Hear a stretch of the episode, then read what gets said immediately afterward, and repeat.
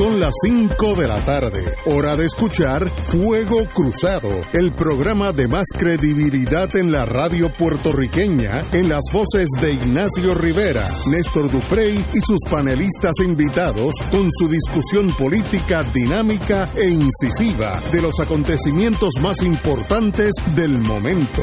Fuego Cruzado comienza ahora. Muy buenas tardes amigos y amigas de Fuego Cruzado. Eh, tenemos hoy, empezamos un poquito más temprano, pero tenemos al compañero senador, ex senador, porque yo soy como en el ejército, el rango siempre sigue contigo. Así que usted será senador hasta que muera, según el léxico militar mío. El senador Yayo Ortiz, muy buenas tardes, Yayo. Saludo Ignacio y saludo a toda la gente buena que nos escucha a esta hora. Estamos en espera de Wilma Reverón y el compañero Néstor Duprey, así que llegaremos, llegarán todos los compañeros en unos minutos. Hay una una orden administrativa que acaba de, salir, dice el gobierno de Puerto Rico, Departamento de Seguridad Pública, etcétera, etcétera. Eh, honorable Hermen Román González, secretario, Henry Escalera, comisionado. 6 de diciembre, que es hoy, a todo el personal, esto es una comunicación interna de la policía.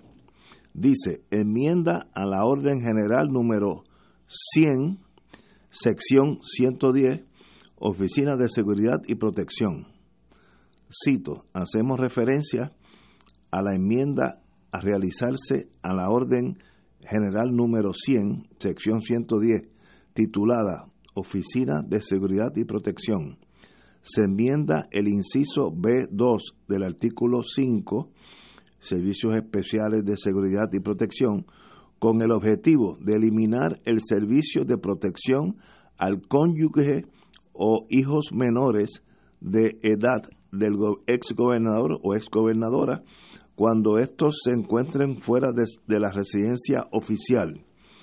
La base legal para efectuar tales enmiendas es el artículo 2.04 FP de la ley 20217, según enmendada, conocida como la ley del Departamento de Seguridad Política del Departamento de Seguridad Pública de Puerto Rico. Favor de sustituir la página 11 de dicha orden general por lo que se acompaña. Para su conocimiento, Henry Escalera, eh, comisionado. Pues, así que y en esto tengo que felicitar a la gobernadora, a veces la criticamos, a veces la felicitamos. Eso estoy seguro que Henry Escalera no se hondió con esa noticia solito, así es que eso tuvo que ir al escritorio de la gobernadora y esa es la correcta. Nosotros tenemos, y lo he dicho hace más de 20 años, una enfermedad con la escolta, es una especie de virus, escoltitis, que casi no tiene cura, que nosotros le damos escolta a casi todo el mundo en Puerto Rico y yo como viví muchos años y yo también en los Estados Unidos vemos que las escoltas son bien limitadas. El uso de carros oficiales es bien limitado en los Estados Unidos. Por ejemplo, cuando yo vi con mis ojos, yo estaba allí en atención casi mirando la despedida que la agencia central le dio a William Colby, el director de la agencia en la Guerra Fría. Ese mismo día llegó su esposa, me acuerdo el carro, un Subaru, allá le dicen Subaru, amarillito, canario, y esa misma tarde se fueron para su casa en Chesapeake, eh, Maryland, solitos. Jefe de la Agencia Central de Inteligencia de toda una vida, porque él empezó en la Segunda Guerra Mundial. Y aquí cualquier oficial de tercero, cuarto grado eh, tiene corta por razones que es algo cultural. Y también en estos días hubo un revuelo cuando vino la esposa del ex gobernador Rosselló y tuvo escolta desde que llegó al aeropuerto hasta que la volvieron a poner en el avión y hubo muchas críticas, yo creo que muy bien fundadas de todos los analistas y, periodistas en el sentido de por qué esta señora tiene un trato especial. Si ella no sirvió no sirvió en Puerto Rico en ninguna forma eh, y aún eh, el, si fuera gobernador, ex gobernador, que hay, hay preguntas si lo fue o no, como vive en los Estados Unidos, tampoco tiene derecho a escolta. Así es que qué bueno que la gobernador se atrevió a jalar el gatillo, y literalmente este es un caso donde sí se puede jalar el gatillo. Así es que felicito a la señora gobernadora por esta decisión muy sabia y en Puerto Rico tiene el 100% del pueblo detrás de usted en esta decisión. Y ello. Pero fíjate, Ignacio, yo también la felicito si fue ella la que la, ordenó la orden, lo más, seguro fue ella, ¿no? Como tú bien dices. Pero debió haberlo extendido, porque técnicamente el gobernador renunciante eh, Roselló Ricardo, el que se tuvo que ir en el verano del 2019, técnicamente no es ex gobernador. Él tampoco tiene derecho a escoltas en estricto derecho, ya que la ley que le da las escoltas a los, a los gobernadores eh, exige que el gobernador haya servido un máximo, un mínimo, perdón, de cuatro años. Así que él sirvió nada más que dos, dos años. Así que esa orden que dio la gobernadora quizás se debe enmendar o emitir otra que también aclare la situación del, del gobernador renunciante Ricky Rosselló, que a mi juicio no tiene derecho a tener escoltas cuando está en Puerto Rico. Estoy contigo, yo, como dije, eh, la sociedad puertorriqueña, como toda sociedad, tiene sus cosas buenas y cosas malas, y una cosa es el virus de la escoltitis, que eso, como, como dije, no casi no, no tiene cura. Eh, el otro virus es el carro, los automóviles. y las bombillitas, los el uso de las bombillitas. Buenas. La, la... Wilma Reverón. Hoy hablé de, vino, llegó aquí sin escolta, no sé. bueno, llegó, llegó, con una escolta, pero estoy seguro que está paga por ella. pero fíjate, el otro el otro virus son los carros, los automóviles oficiales. ¿Tú sabes lo que nos ahorraríamos nosotros si cada jefe de agencia, cada secretario auxiliar, cada subsecretario, cada director de oficina guiara su propio automóvil, como lo hacen en todas las partes, por lo menos que yo he visitado y he tenido experiencia, como en Estados Unidos? Los senadores y los representantes en Estados Unidos, Ignacio, tú lo sabes, guían sus propios vehículos. No, cogen el subway. La única, el único que tiene un carro oficial claro, aparte del liderato de Cámara y Senado, el, el, speaker o, el, o el, de la mayoría en el Senado y minoría, es el comisionado residente o la comisionada residente es la única que tiene carro oficial y chofer, más nadie. El, Esa tiene dos. Cuando llega a Puerto Rico también la esperan con escolta y carro. No, no, es que en esta sociedad eso es un estatus símbolo que, que es muy difícil erradicar. El vicepresidente de los Estados Unidos, una vez que termina su mandato, tiene escolta por cinco años, más nada. A los cinco años el Secret Service lo deja solito, hasta ahora nunca, desde, desde la guerra civil americana nunca ha pasado nada, así que no, no creo que haya que enmendar eso. Y, y otro uso de nuestra sociedad que es ridículo es el uso de las bombillitas que prenden y apagan. Primero en la policía está mal hecho, porque eso en el mundo policíaco, de eso yo sé un poquito, eso se llaman emergency lights, es cuando hay una emergencia en Estados Unidos, cuando uno ve un carro de la policía con los biombos prendidos, es que está activamente en una emergencia. Así que usted se echa para el lado. Con, verlo nada más uno se echa para el lado. Aquí se usan continuamente por razones históricas, erradas, pero históricas. Eh, hay cuanto senador, representante, jefe de agencia que caminan por ahí con las bombillitas prendidas y apagando. Que desde el punto de vista militar es un error porque es una forma de identificarse a usted mismo. Si usted está las bombillitas prendiendo y apagando, el que si alguien fuera a matarlo, sabe que el carro es suyo porque es de las bombillitas. Yo estuve en Israel hace unos tiempos tenía un hijo que vivía allá y los en Israel sí hay enemigos de unos y otros. Los carros de los funcionarios no usan bombillas nunca, digo, si hay que usarlas las usan, pero es emergencia. Y están armados hasta los dientes, pero jamás usted se daría cuenta que el carro que está al lado suyo en un tapón es un carro oficial, porque no, no se está anunciando. Así que es hasta contraproducente. ¿Cómo uno cambia eso? Mire, esos son rasgos culturales que eso en nuestra sociedad, la, la apariencia de poder es bien importante.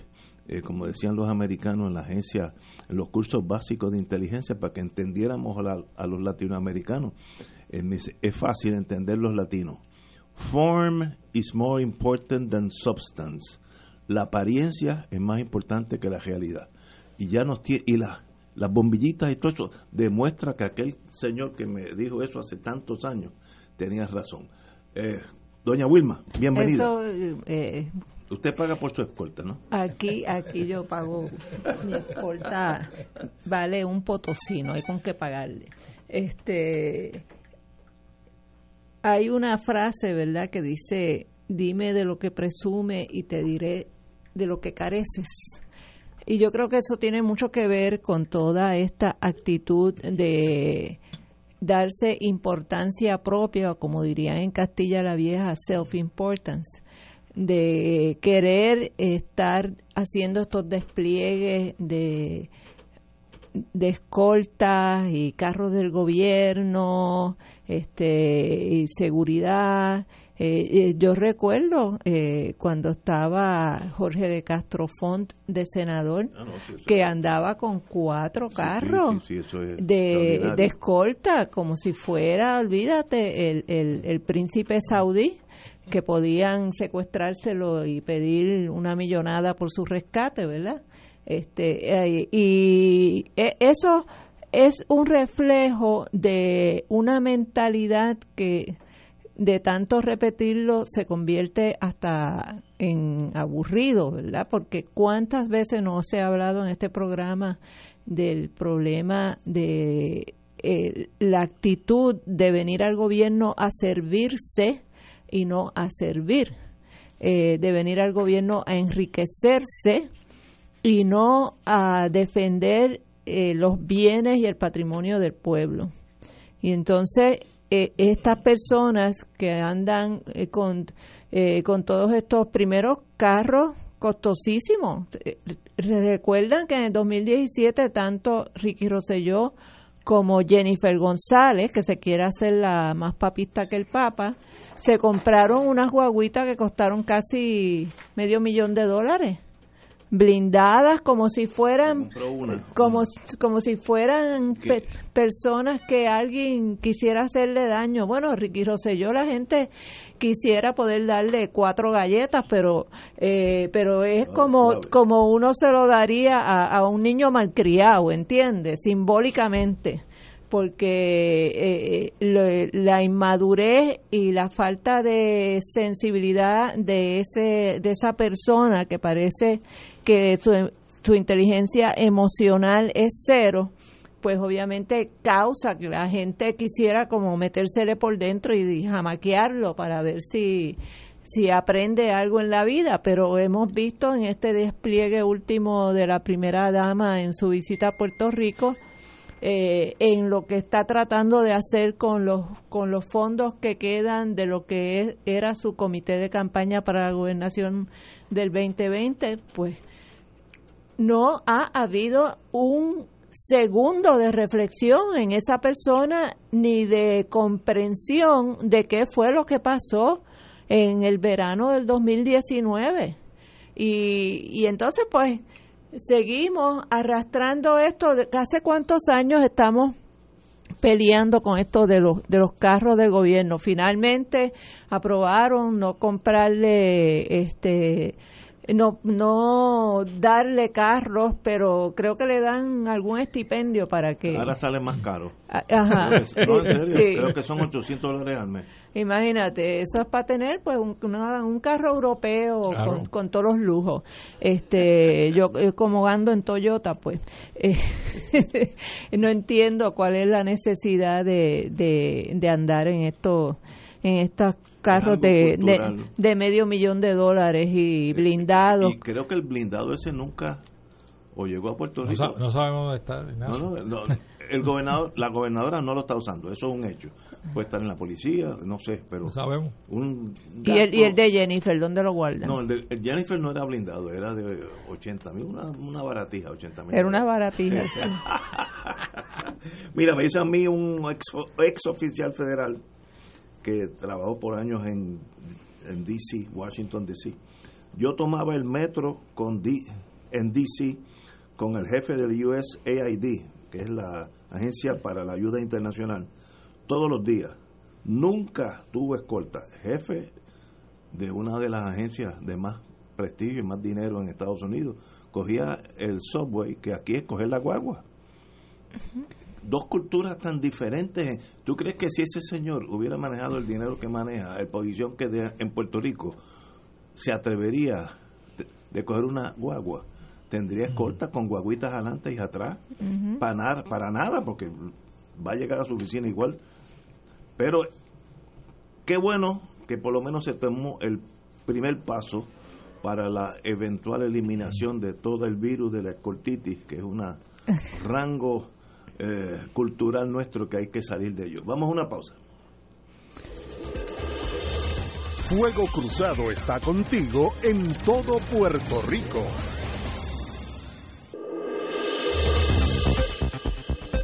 Y ahora continúa Fuego Cruzado.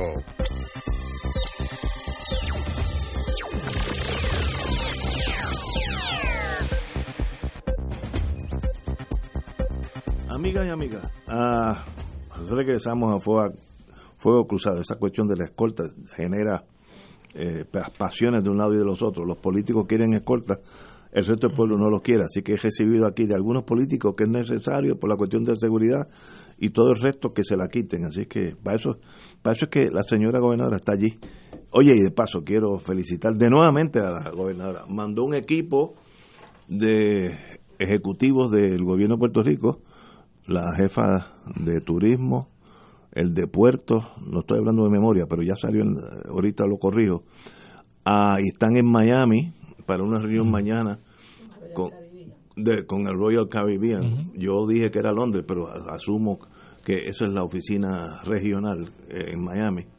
Eh, y eso está bien hecho, es una crisis que hay que darle la prioridad.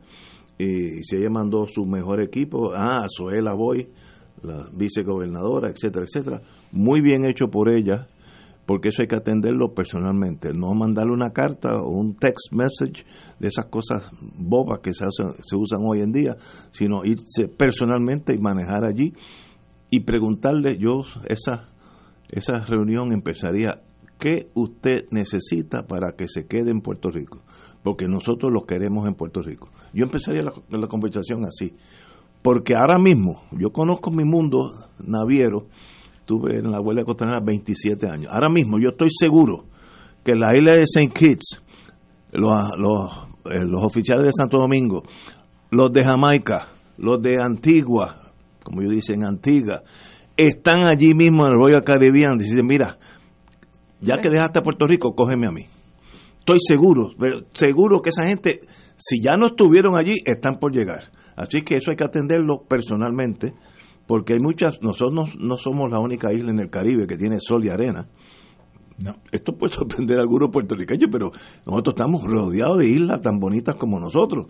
Así que nosotros no somos el epicentro del Caribe y los malos pasos que se cometieron hay que olvidarse de eso y hay que tomar los nuevos pasos. Y el primero es reunirse personalmente con el jefe de Royal Caribbean en Miami y con el equipo que mandó, que yo creo que es gente calificada, por lo menos, para tomar una decisión.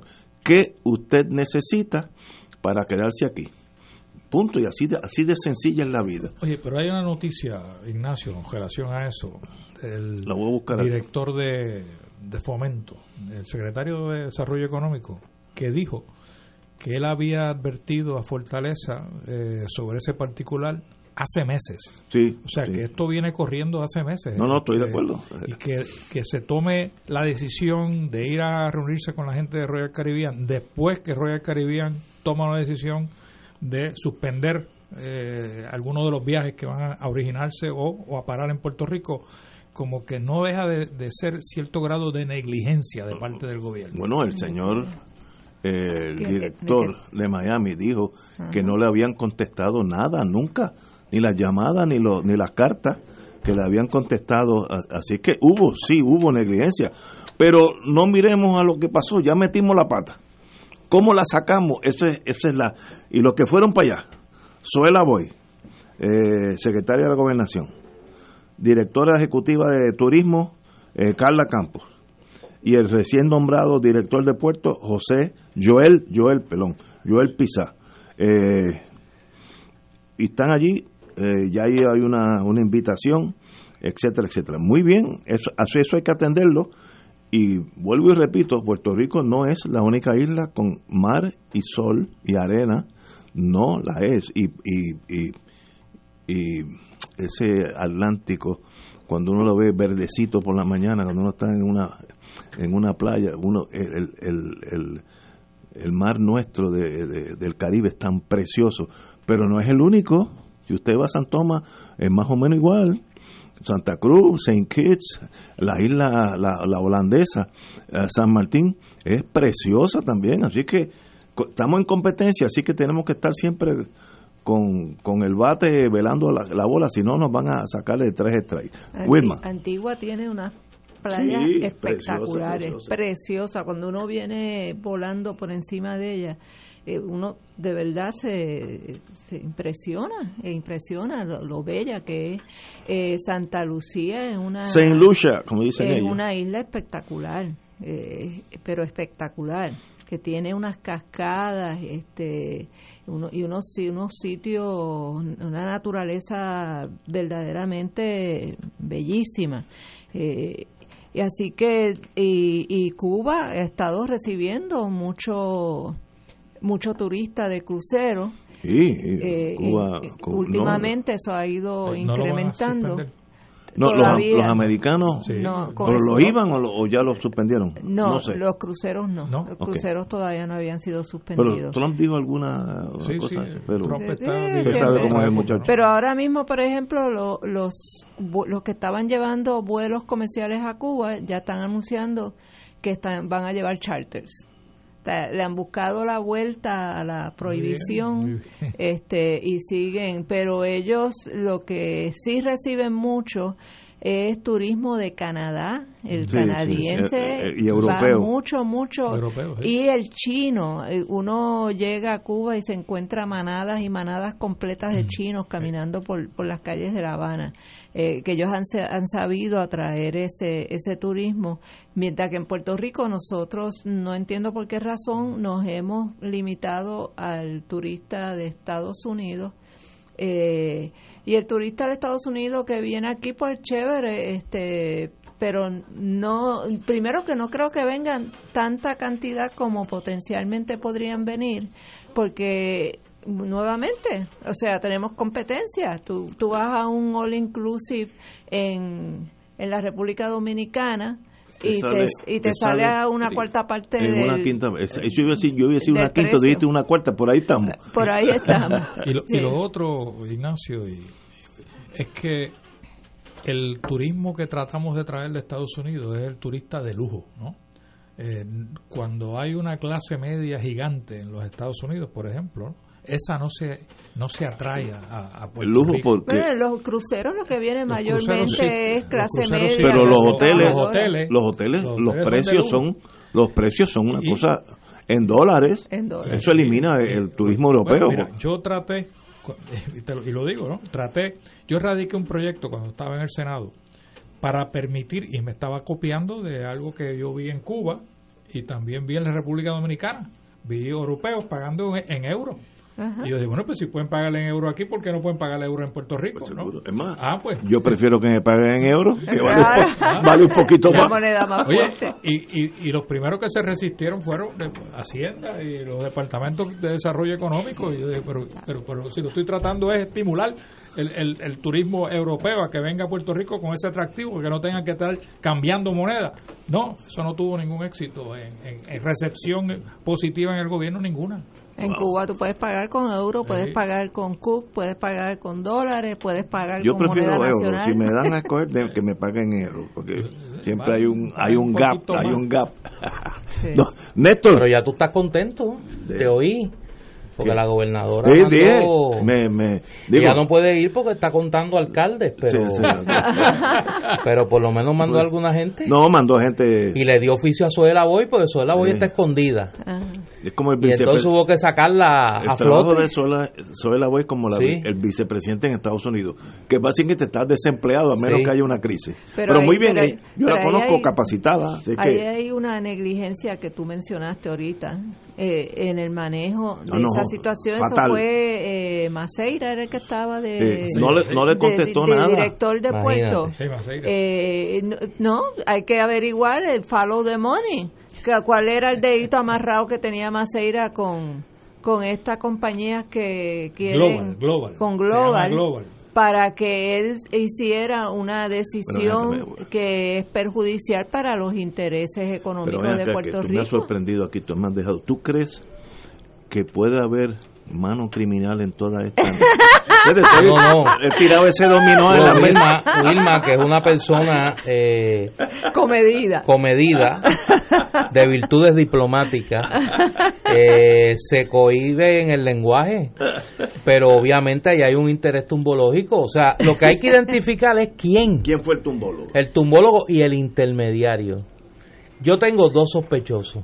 Yo- No, no, yo tengo dos Uno sospechosos que que, no- son uno- los de siempre. Que uno que no ha entregado el teléfono No, no, celular. por eso. Uno de ellos, que es el, el... ¿Tú te acuerdas aquel personaje, el cubano del celular? seguro, Sí, seguro. pues este es un equivalente al cubano del celular. El boricua del el boricua del celular. celular. O sea, no entrega el celular. Y el otro, el otro estaba fuera de Puerto Rico. El otro viene solamente cuando hay carroña. Como buen buitre viene cuando hay carroña. Estuvo Oye, envuelto en un intercambio hace poco. Sí, Es que- sí. Pues A él le gustan la- los negocios a largo plazo. la- las iniciales son MO. No, No, no, Ah, ok. no. Pero hay una M envuelta. Sí, sí. Eh, pero es complicado, es complicado. No, pero, pero me sorprende, oye. No, tú de verdad, Yo pensé que era un caso meramente de negligencia. Veo que aquí hay, hay, ¿Tú crees que no? hay que tom- tomarle No, la prueba de la parafina a varios de los muchachos. Tú sabes que hay unos muchachos que están ahí, este, Pero- Y sobre Pero- todo pero- cuando estamos hablando de puertos, que tú sabes que, No, no, pero- que la pero- industria de los puertos se distingue Sí, por la sí, pulcritud en el Sí. manejo Ahora, ahora, de los ahora. negocios. Pero fíjese, fíjate. Recuerda Y que eso las- es internacional. Las compañías que traen carga de Estados Unidos a Puerto Rico, Sí. el Departamento de Justicia Federal las multó a todas Sí. por estar price fixing. Y acusó a uno, cuando yo era fiscal, hubo uno que cumplió cinco años Sí, por señor. price fixing. Eso, el mundo naviero no se las trae. Ahora, ahora. Una cosa, y estoy, voy a ser cínico ahora. Si un tumbólogo hace una transacción o una trastada y afecta una joyería y se tumba la mitad de la joyería, obviamente es un delito, el fiscal si lo coge lo va a acusar de lo mismo. Ahora, afectó la joyería. Ahora, si tú logras por tumbarte un dinerito, vamos a decir dos millones de pesos, yo, yo más o menos por ahí puede estar, dos millones de pesos, La comisión, la comisión. y afectas un negocio que deja 40 millones al año, eso es un delito para mí de fusilamiento. No hay en el Código Penal no hay nada que, que se asemeje a lo que tú has hecho, porque una joyería se afecta al dueño de la joyería. Ok. O sea, pero- tú estás en la doctrina china. eh, sí, allí, entonces los chinos como son creativos, yo los fusilo en el muelle 1 por la cuestión simbólica, al mismo muelle para que la gente vea, porque tú no puedes hacer una cosa tan despiadada que mata una industria que está funcionando lo más bien y que deja, según leí en la prensa, Royal Caribbean deja eh, a Puerto Rico 40 millones al año.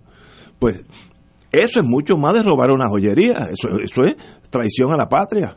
En el muelle uno, allí mismo lo limpio, pero entonces me dicen que uno es cínico. ¿Cómo que te pones la, te pones la versión china? No, entonces ahorita estaba de- diciendo a mí que tuviera cuidado porque estaba hablando de dar galletas y él sale fusilando. Es que el va y viene, no, el va y viene, mira, el va y viene entre el pacifismo y el genocidio. Él, él se mueve en esas dos coordenadas. Señores, tenemos que ir a una pausa a las cinco y media. Oye, empe- Fuego Cruzado está contigo en todo Puerto Rico.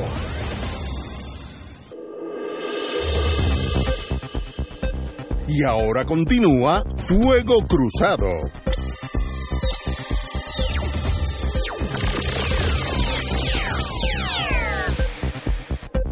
aquellos que son de la Central High, centralino, eh, por favor escuchen.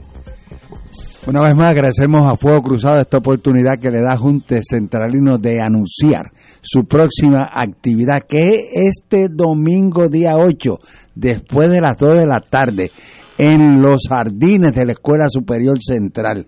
todos los centralinos vamos a reunirnos allí, habrá actividad, habrá fiesta, habrá compartir entre todos nosotros. Así que los esperamos allí con un donativo de 5 dólares, eso es todo. De las 2 en adelante. Muy bien. En la predio de Central High, como en mi tiempo yo... Si van todos no caben. no, que aquella plazoleta al principio es grande, hay muchos centralinos. y hay un montón. Hay un montón y gente buena. Nuestro nieto, graduado de Es centralino. Sí, se graduó el año pasado, está ya en segundo año universidad. pero ahora está dirigida más bien a las artes. Es una escuela de, sí, a, las artes, a las artes visuales y fotografía. Yo tengo un querido amigo y hermano que es profesor allí. José eh, Miguel, Miguel. Miguel Santiago Santana, el doctor Miguel Santiago Santana es profesor allí. Así que Qué bueno. Oiga, don Héctor suena como locutor, usted y yo, que tiene una voz. Ah, el que habló. El de aquella época. El que habló fue de los 50, la época, mire. Sí, no, no, de Cortí y su combo y toda esa gente. Sí. Ay, Dios. Bueno, señores, pues continuamos. Hay una noticia. Bueno, eh, Wilma, tú tienes una noticia que es importante. Sí, eh, hoy salió en el Nuevo Día una noticia sobre que dice profunda la crisis financiera entre los latinos en Estados Unidos. Y las estadísticas son espantosas. Dice que el 60% de los hispanos no maneja un presupuesto. Uno de cada cinco vive bajo el nivel de pobreza, y eso incluye a los puertorriqueños, porque cuando ellos hablan de hispanos nos incluyen a nosotros. El 43% paga sus gastos básicos con una tarjeta de crédito. El 30% de los empresarios hispanos fracasa por pobre manejo fiscal. Eh, y entonces también señala que aunque el 60% del mercado hispano en Estados Unidos está integrado por mujeres, su representación en posiciones de liderato empresarial es muy reducido. Dice que, por ejemplo, en Puerto Rico, el 14% de las posiciones de liderato en la banca, manufactura, la industria farmacéutica, la academia y el sector de ventas que ocupan, lo ocupan las mujeres. Pero en Florida, eh, donde hay un eh, extraordinario crecimiento económico, la participación de las mujeres en posiciones ejecutivas es de 0% mientras que en el resto de Estados Unidos la cifra apenas supera el 11% con eh, solamente el 3% de las empresas de Estados Unidos hay hispanos en posiciones ejecutivas y eh, menos del 2% de la Junta de Directores de empresas y entidades tiene latinos entre sus miembros. Así que es una situación de, desventaja brutal para los hispanos en Estados Unidos. Sería interesante ver, eh, si uno tuviera el tiempo para hacer ese estudio, el breakdown de, de esos hispanos. Porque, por ejemplo, en la frontera con México, Texas, Nuevo México, Arizona, Luisiana, ahí donde llegan a California. Son mexicanos, eh, americanos. no, entran, no, y entran eh, mexicanos eh, en, empezando en la vida. Así que ahí hay una, una generación, dos generaciones, de que estos son los que limpian las calles, etcétera, etcétera. Yo he visto el ciclo en, en varias familias que he estado muy cerca de ellos, eh, llegan en el mundo europeo, los italianos, sin educación ninguna, trabajaban como mulas en Nueva York y en Washington, D.C., el caso mío específico. Eh, y entonces los hijos de esos inmigrantes que, que, vivían en la pobreza en Estados Unidos, en, en guetos italianos, etcétera, etcétera, apenas sabían inglés, los hijos van a la escuela superior y se meten al ejército, son policías, etc. Entonces el nieto, eh, pues ya, ya se integra, pierde la identidad de italiano, que yo creo que es una ventaja, que nosotros retenemos, seguimos siendo puertorriqueños ocho generaciones después. Boricuas en la luna. Sí, exactamente. Por, los italianos, tanto así que en la marcha de los italianos, en Nueva York y en Washington DC, la bandera es la norteamericana. Ellos no, no usan la bandera de Italia como un símbolo de ellos. Ellos son americanos. Y eso es muy saludable porque entras en la corriente eh, eh anglosajona, que es la mayoría económica, ¿no? Sería interesante ver eh, por países en, esta, en estos últimos años.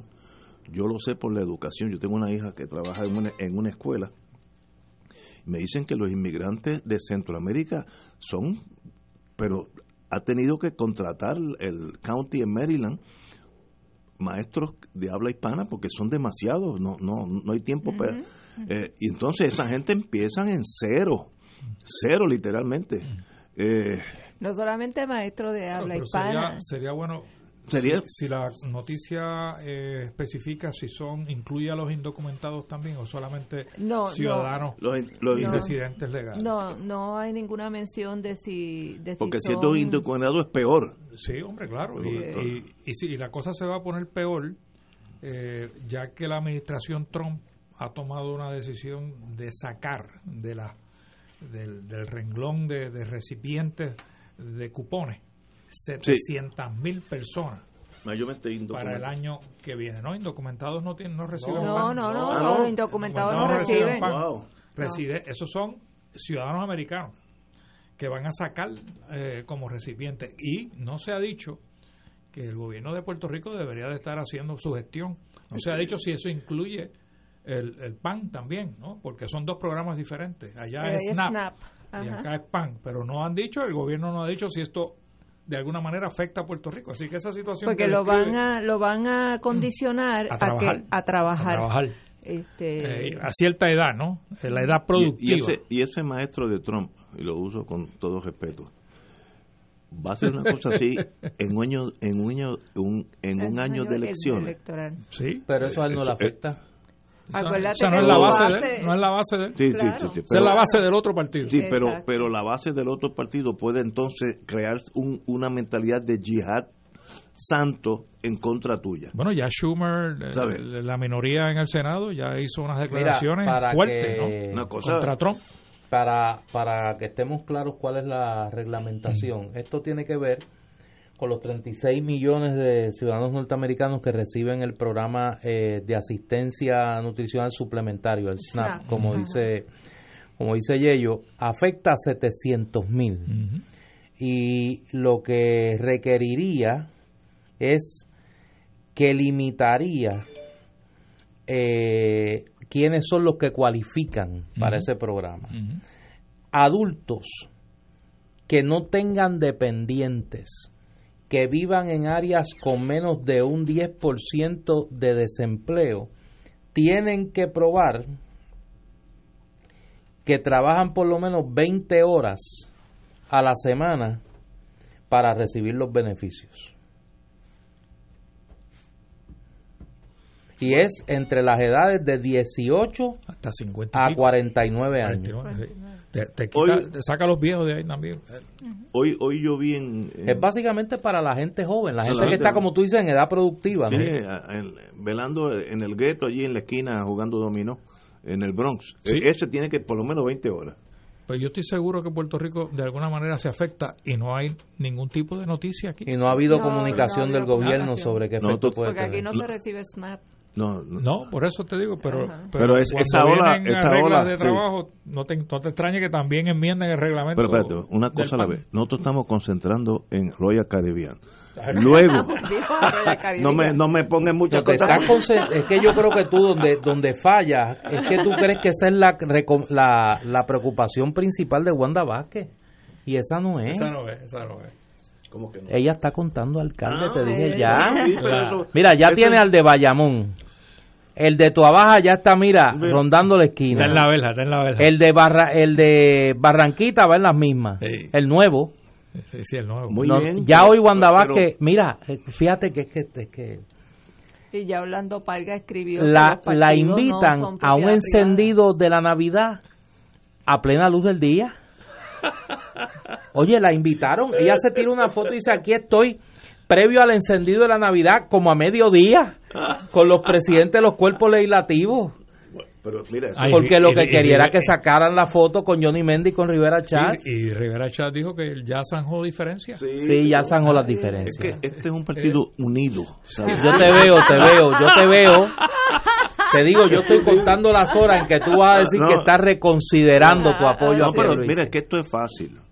El Partido Nuevo ha sido conocido desde, desde que empezó.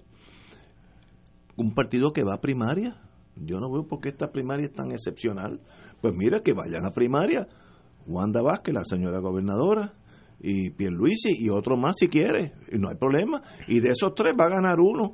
Y mira, y seguimos caminando. No, no. O sea, Mira, ¿cuál es hablando de la gobernadora, acaba de, de publicar un tuit hace apenas unos minutos y dice, lo voy a leer, hemos sido notificados porque el Senado Federal aprobó para Puerto Rico en acuerdo bipartita 12 billones de dólares para el Medicaid Está bien, para los bueno, próximos eh, cuatro años. Bueno, Así que, los doctores hoy exacto. van a salir a, la, a las barras aquí en la placita. Va a haber varios doctores celebrando porque ahí le va la vida a muchos doctores y muchos hospitales. Mira, y entonces me comentan aquí gente que está dentro, está dentro del PNP, que hoy Wanda Vázquez va para Ciales para el encendido. En encendido. Bueno, O sea, hizo un eh, preencendido en el Capitolio eh, y un encendido y en el encendido allá en Ciales. es- mire, Bueno, eh, y, y es es interesante ver el domingo, cuando Pierluisi radique su candidatura, hay que contar también allí, Néstor. Ah, sí, Hay que contar. hay que pasar listing. ¿ah? Pero es que fácil. ¿Cuántos no, van a estar vamos allí? empezar, Yo voy a vamos a estar empezar allí. con lo de la casa, ¿tú vas para allá? yo voy a estar allí pasando Sí. mapos. Yo llego Sí, de la avanzada. Yo paso el mapo, Sí. chequeo las luces. Te va la- para allá. la- y, y Y entonces la otra semana cuando venga el de Wanda. Puede ¿tú vas ser que también vaya. No, te va también. Este, este es lo- de, de lo que le da a, lo- a, No, lo- a las dos Pero hay que campañas. pasar lista. Fíjate, hay un, hay un número que hay que velar. Lo bueno de hablar con gente que tiene experiencia política. Y Sí, ellos tienen, tienen calle, tabla estaba política. adentro, estaba adentro. Sí. Los alcaldes que aprobaron la resolución aquella de que estaban todos con Pierluisi y La federa- demás, la. ¿cuántos van el domingo? Eh, empezando por a su que se presidente. enferman, va a haber, va a haber, mira, como un brote y se van a enfermar, no van a ir. Oye, pero hablando de Wanda Vázquez, que ayer salió la noticia de que Ética le había eh, archivado las Sí, el- querellas que tenían que ver con lo, aquello de, los de los vagones. Ah, Este, del, del, ¿dónde se guardaron los vagones? Algo y así. del cannabis medicinal, esas do- esas querellas. Pero lo que pasa es que sigue eh, en ética pendiente la querella que radicó el FEI por el manejo de Caso que ella hizo hija. del caso de su hija, que ahí hay 14 declaraciones juradas, no solamente sobre el manejo del eso- caso de eso su no, hija. no se había acabado. No, ¿No? eso nunca han Oye, dicho no sé. nada. Si alguien esa sabe algo de eso, yo, yo me había olvidado de ese caso. Pero- si alguien sabe algo, que nos lo deje saber. Pero eh, eh, recuerden que, que este que, que está ahora frente a Ética, el Luis A. Pérez Vargas, ¿quién lo nombró? Wanda Vázquez. Wanda. Wanda Vázquez. Muy bien. Fue de los primeros nombramientos que ella hizo. No veo conflicto de interés alguno. Yo- No. yo- Te veo, no, no, si yo te veo, mira, tú aceleradamente Muchacha. en camino al guandismo. Eh, Mire, eso es fácil. Cuando llegue la primaria del PNP, yo voy a ir, como siempre he ido, voto por el que yo desee, lo voy a decir, yo no tengo por qué es- esconderme de nadie. Ahora, si es hoy, yo voto por Pierluisi. Y si puede ser que cuando llegue junio, Por voto por Pierluisi y su agenda neoliberal y su y la Junta de Control Fiscal No, yo tengo y varias- las medidas de austeridad contra el pueblo, por todo eso tú vas a estar votando, ¿verdad, Ignacio? Era, yo sí tengo críticas de él, es que a veces es muy liberal en ciertos renglones. Vamos a una pausa, amigo. Fuego Cruzado está contigo en todo Puerto Rico.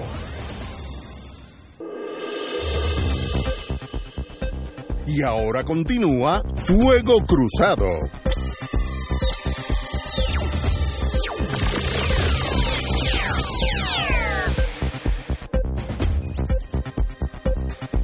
Amiga, tenemos...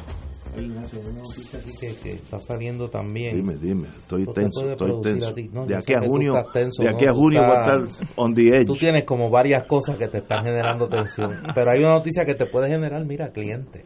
Dime. Eh, sí. oh, oh. Y a Wilma también. Sí, sí. Pero El no servicio de renta. No, no, no, no, pero es que esta es, mira, tú, tú, tú puedes guisar aquí. Ahora digo yo como diría Ignacio. El Servicio de Renta Interna Federal Sí, sí. ha decidido desplegar recursos de auditoría en los territorios estadounidenses para comprobar si los empleados por cuenta propia en esas jurisdicciones están cumpliendo con los pagos requeridos a la Agencia Tributaria Federal. El IRS hizo el anuncio esta semana al indicar que la campaña de auditorías afectará a individuos en Puerto Rico, y las Vírgenes, Guam, Samoa Americana y las Islas Marianas del Norte que no nos hayan pagado sus impuestos eh, de Seguro Social y Medical o hayan pagado menos de lo requerido.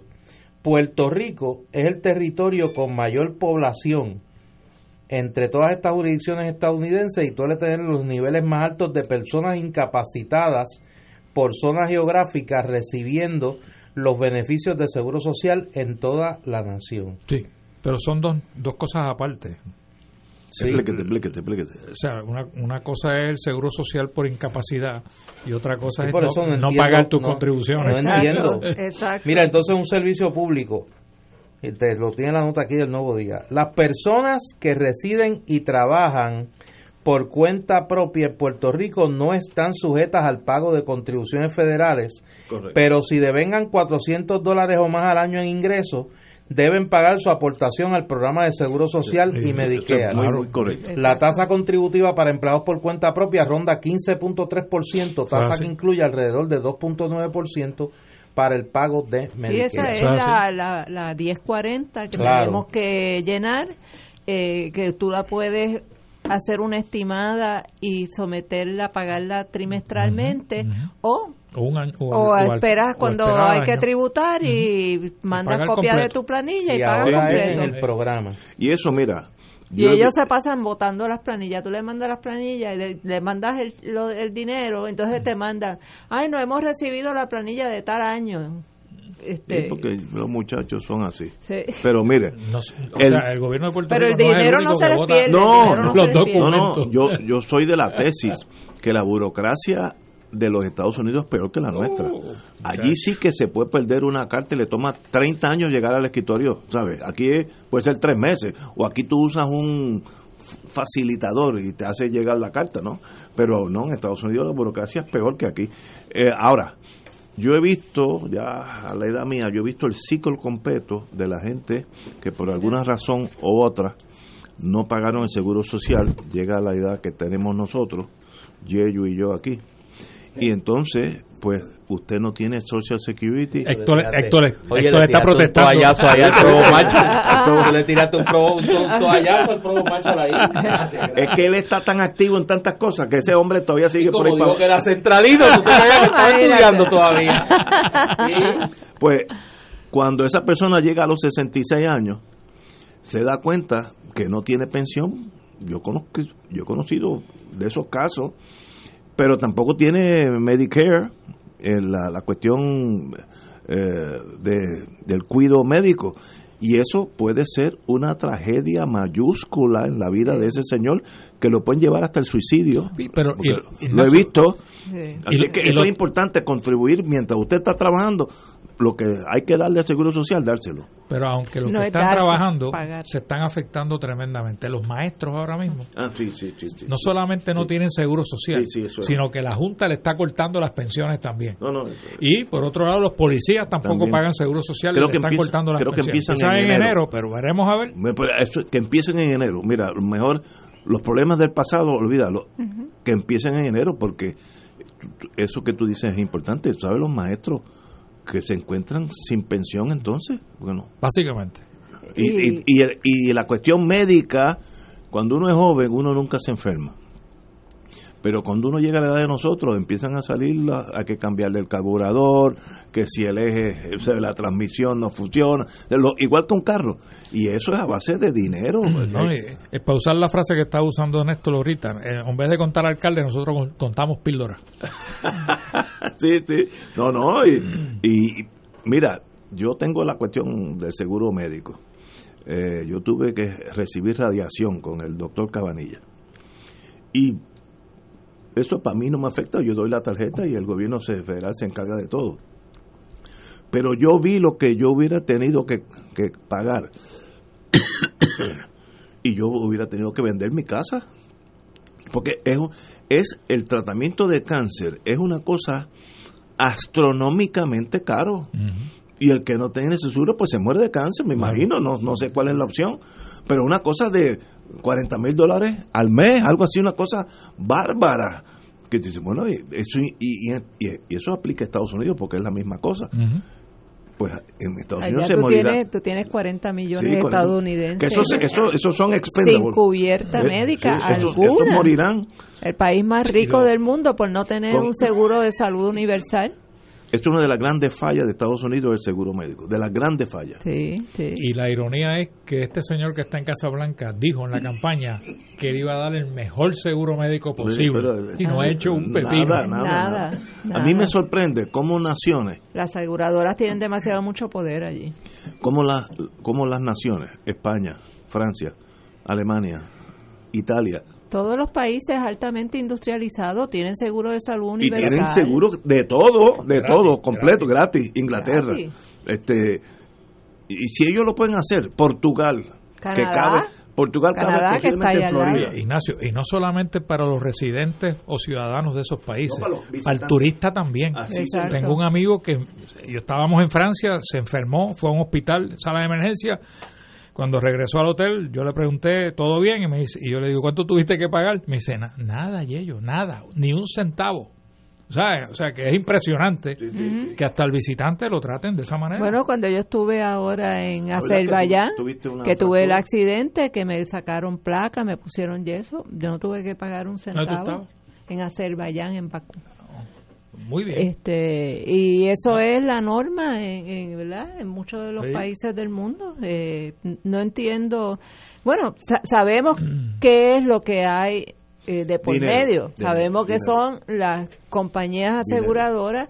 Y el otro problema es, ¿verdad?, la, la industria farmacéutica, Sí. que hay una combinación ahí literalmente letal, porque le cuesta la vida a cientos de Sí, miles de sí. personas. Y- y El no era así. el no poder pagar los el, medicamentos y el no el poder atender su salud. que puso el doctor Albona en, en- en ejecución. No, aquí no era. Tú, tú ibas a los CDT y tú no tenías que Sí, pagar sí. nada si no tenías Sí. chavo. Pero eso Nada. pasa la página, no, no. Yo recuerdo, yo Eso recuerdo. lo- pero eso lo mataron. ustedes ustedes están hablando de ese tema digo y además del, del crimen del, del Rosellato y el desmantelamiento de, del sistema, de salud, puertorriqueño el tema de la salud es ahora mismo uno de los temas de debate más intensos en la campaña electoral norteamericana en el Partido Demócrata porque la postura frente a la reforma Obama de salud se ha convertido en definitoria de los dos campos allí. Hay un campo, el campo más tradicional, que lo encabeza el ex vicepresidente Joe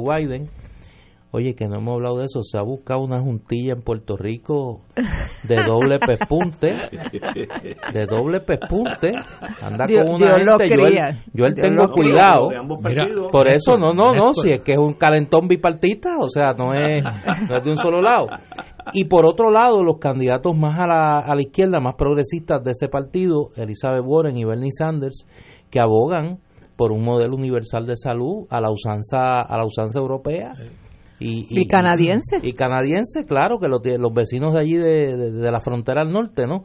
Y es un debate interesante porque mueve las coordenadas ideológicas del Partido Demócrata.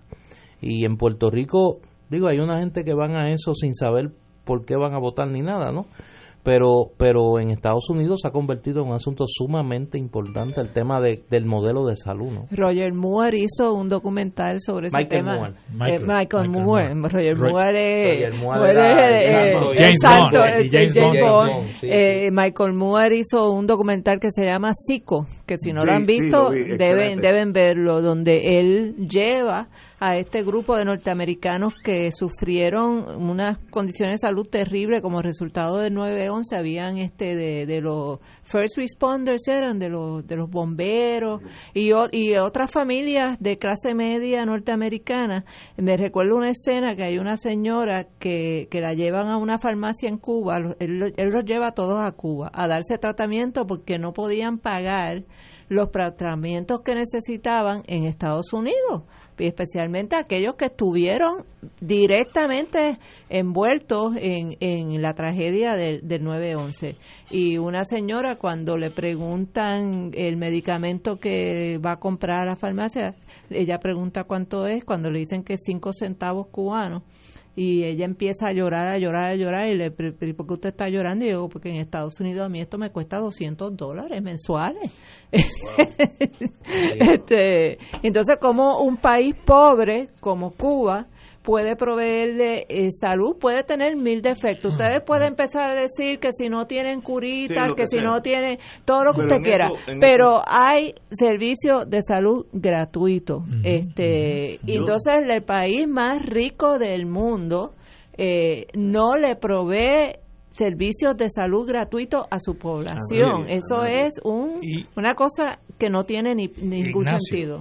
Y la, la juntilla que dice el amigo Néstor Duprey aceptó, si tú lees el, el parte de prensa ayer de Biden, que en Medicaid el, el financiamiento será adecuado no habla de, igualdad ni vamos a darte. No, adecuado. ¿Qué es adecuado? Pues, menos, sabemos. menos que en Estados Unidos. Mucho menos. es lo que quiere decir. menos, menos que en Estados Unidos cuando los puertorriqueños pagamos más proporcionalmente que lo que pagan en Estados Unidos. Por ser, que esa es la, la desigualdad real. Por ser territorio, no tiene los mismos derechos. Esa es la realidad.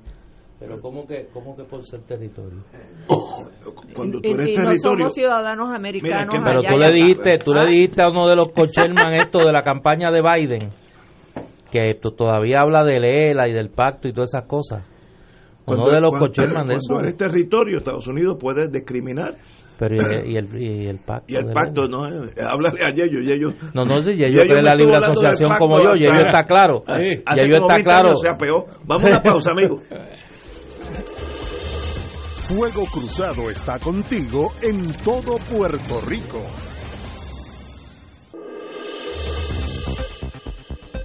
Y ahora continúa Fuego Cruzado.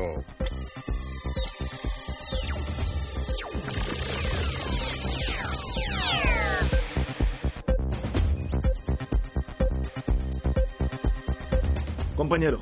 Sí, quiero enviarle desde aquí un abrazo solidario a un querido compañero con quien tuve la oportunidad de compartir hace, hace unos minutos. Eh, por eso mi tardanza. Estaba allá en Caimito y estuve compartiendo un rato con el querido amigo Carlos Ávila. Carlos es un joven eh, de esa comunidad que fue vicepresidente de la legislatura municipal de San Juan y que en la tarde de hoy ha anunciado su disposición de ponerse al servicio del movimiento Victoria Ciudadana para aspirar a la Cámara de Representantes por el precinto 5 de San Juan. Sí, el precinto de Jordi Navarro. Eh, Carlos es una figura, es un joven que se ha destacado a tan corta edad, 33 años, en el campo social, en el campo cultural, y que es un hijo de esa comunidad y escogió el sector eh, Morcelo. Eh. Yo nunca había ido allí. Lo tengo que decir. yo nunca había subido allí. Yo nunca había oído. Es un eh, es la ruralía de, de San Juan. Yo había yo había llegado yo había llegado hasta el kiosco de Toñita a comer alcapurrias allí, eh, gracias a la recomendación que una vez me hizo el maestro Benifranqui Cerezo. Eh, y menciono esto de Carlos porque nos quejamos de que, de que no hay, no hay rostros eh, nuevos en actitudes y en, y en edad en el proceso político. Y yo quise estar allí porque eh, Carlos tomó un paso muy valiente en un momento dado, era vicepresidente de la legislatura municipal de San Juan, abandonó el Partido Popular. Ahora, eh, luego de haberse fajado como parte del grupo de voluntarios que recogieron endosos para Victoria Ciudadana, toma un paso en un precinto que no es fácil, el precinto 5 de San Juan, eh, independientemente de todo lo que sabemos de Jordi Navarro, es un precinto muy complejo, y ello que fue senador por San Juan lo sabe. Eh, tiene partes de bueno, tiene Guainabo y ahora también y tiene un pedazo de, Aguas Buenas. Eh, todo Aguas Buenas. Es un precinto muy complejo es un precinto muy complejo pero las personas serias honestas buenas trabajadoras del precinto 5 de San Juan, pues ahora tendrán una opción para no sentirse avergonzados por su legislador. Así que felicito a Carlos, me parece que es un paso muy valiente el que da y, y yo estoy seguro que va, va a dar la buena batalla en ese precinto. ¿Cómo se llama? Carlos Ávila. Ávila. Carlos Ávila fue vicepresidente de la legislatura municipal de San Juan. Renunció. Sí, él renunció cuando abandona el, el Partido Popular, A la- a la renu- asamblea. renunció a, a su escaño en la Asamblea Municipal. Y, y cuando esos esos precintos que son que no son homogéneos, como por ejemplo el precinto 1 de Viejo San Juan, es más o menos la misma gente, llega hasta el condado, pero más o menos la misma gente. Esos precintos que son disímiles de la ruralía hasta eh, gente que vive en condominio, que son dos, dos tipos de personas diferentes. ¿Cómo ustedes, los que han corrido aquí para candidatura, manejan mucho eso? barrio. Hay que ir cada barrio, ¿cómo? Hay ¿Qué que- se hace? Hay que caminar mucho, eh, Ignacio. Sí. A los condominios es casi imposible entrar, ¿no? Porque tienes que buscar unos permisos, tienes que buscar a alguien que viva en ese condominio para que te permita entrada. De lo contrario, no hay manera de entrar a esos condominios. A la ruralidad en Guaynabo, por ejemplo, cuando yo aspiré en el 2004, que era buscando la reelección, la añadidura fue Guaynabo. Todavía Aguas Buenas no había entrado al precinto, al precinto pero 5. Guaynabo es diferente, Oh. es, es otro tipo de, No, sociedad, ¿no? Mira, Junior Maldonado era el representante del precinto 5. Precinto 5 que tradicionalmente ha sido bien popular, lo era bien popular. Era, era. Lo cambió la redistribución electoral del 2000. Eh, el gran amigo Héctor Luis Acevedo cambió eh, la, la demografía de ese precinto añadiéndole un canto de Guaynabo Ah, que eso lo convirtió en un precinto PNP. Y mira que le metimos dinero. Cuando digo metemos dinero es que Junior, siendo el representante, siendo portavoz de la mayoría en la Cámara de Representantes, cuando estaba el amigo Néstor de secretario. De secretario, así es. Mira, le metimos dinero, resoluciones conjuntas que se aprobaban en la Cámara. Junior me avisaba a mí y yo me encargaba de que Tony la descargara para meter dinero, pues había que meter dinero en, en Guaynabo. Eh, escuelas, salones adicionales, acueductos, y aún así nos dieron una. una Y mucho que sufrió y mucho que Sí. sufrió Junior Sí. cuando se dio esa Sí. redistribución. No, no, Uh. Ju- Junior todavía tiene problemas con la persona Sí, que hizo la sí, sí, redistribución. Pero una pela que nos dieron allí. Y mira que pasamos noches caminando por todos esos barrios, noches caminando por los barrios en Guaynabo, ¿no? Aquello, entonces, como es No ruralía, man's land. no hay densidad de, de población. Sí. Así que están esparragados, ¿no? Sí, Entonces sí. tú tienes Una- que caminar una y caminas y caminas y caminas y saludas a, a 20 personas. Cuando Sí, en sí. San Juan en una urbanización, en, Sí, sí, en 20 sí. minutos salió a 100. Bueno, yo, yo les digo mi experiencia, por eso llegué tarde aquí, porque es, es un sector inmenso. O sea, estamos hablando de un, de, de- de un sector rural inmenso en el área, en el área de San Juan, eh, complicado por la, la demografía electoral de la que habla Yello. Eh, y tomar una decisión de aspirar en ese esca- en ese escaño no es, no es una decisión fácil. No es por, fácil. ¿Por cuántos votos, si ustedes saben, ganó Georgie Navarro ese cinco? No, no sé. Yo- no, la si alguien sé. sabe, que nos lo deje saber. Por cinco mil votos. Cinco. Sí. Por Oh, cinco un mil montón. votos de ventaja. Pero son siempre pelas lo que nos dan allí. Sí. Al Partido Popular. Yo, yo tengo la confianza y lo digo con total honestidad de que, de que, de que Carlos logre crear la sinergia, de que atraiga no solo los votos de Victoria Ciudadana, sino votos de otros, de otras colectividades, que cree una gran alianza en la práctica allí eh, para dejotar a Jordi Navarro. Oye, y Junior Maldonado, déjame decirte, Junior tenía una maquinaria Oh, sí. bien aceitada. Junior fue un gran, aceitado. Junior, un gran amigo, amigo de siempre, fue un gran legislador. Y mira, cuando yo eh, aspiré, yo iba a utilizar, tú sabes, ustedes todos me conocen por Yello. Pues yo iba a usar Yello para senador. El que me dijo que usara Ortiz Daliot fue Junior Maldonado. Sí. Me dice Yello, Yello es algo ya del campo y además esto es un Yello, es un dolor. Este, tienes que usar. sí, un Yello. no, Ortiz Daliot. Recuerda, Hernández Colón, Romero Barceló. O sea, tú- San Juan, usa los dos apellidos tuyos. Entonces, yo me cambió la, la- la- la- el panorama político de, lo- de mi visión y empecé a usar Ortiz Daliot. Tan es así que todavía yo voy a algunos sitios y me conocen más por el segundo apellido, porque es diferente. Daliot, me dicen Daliot. Mira quién está ahí, Daliot. Eh, o sea, eh, y, y Junior Maldonado fue el que logró eso, Qué- qué ese cambio de, de Pero, visión. pero ese, ese precinto 5 ha sido PNP hace... ha sido dos- PNP despu- desde el 2000 para acá. 2000, Del ok, 2000 para acá. hace un montón de Sí, tiempo. del 2000 para acá. wow, y es por, por Guaynabo. Guaynabo y, y, y- y- y parte de, de que le, le quitaron, mira, Venus Garden era la urbanización más grande que tenía San Juan en un momento dado, en ese precinto, y era todo popular. Venus Garlo la mandaron para el 3, para el precinto 3, o sea, en la redistribución. Así que le quitaron la base electoral a Junior. Eh, se, fue todo para, para, el PNP. Así que no hay manera. Oye, pero es difícil la tarea del joven este. Pero es interesante, yo que nunca he estado en ese mundo, ahora que ya ellos nos están dando un curso, cómo esas cosas afectan tan grandemente, más allá del discurso que uno da y la cosa, y la patria y la cosa.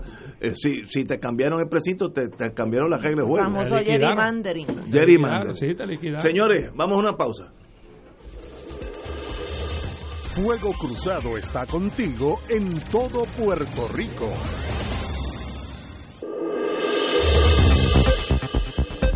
Y ahora continúa Fuego Cruzado.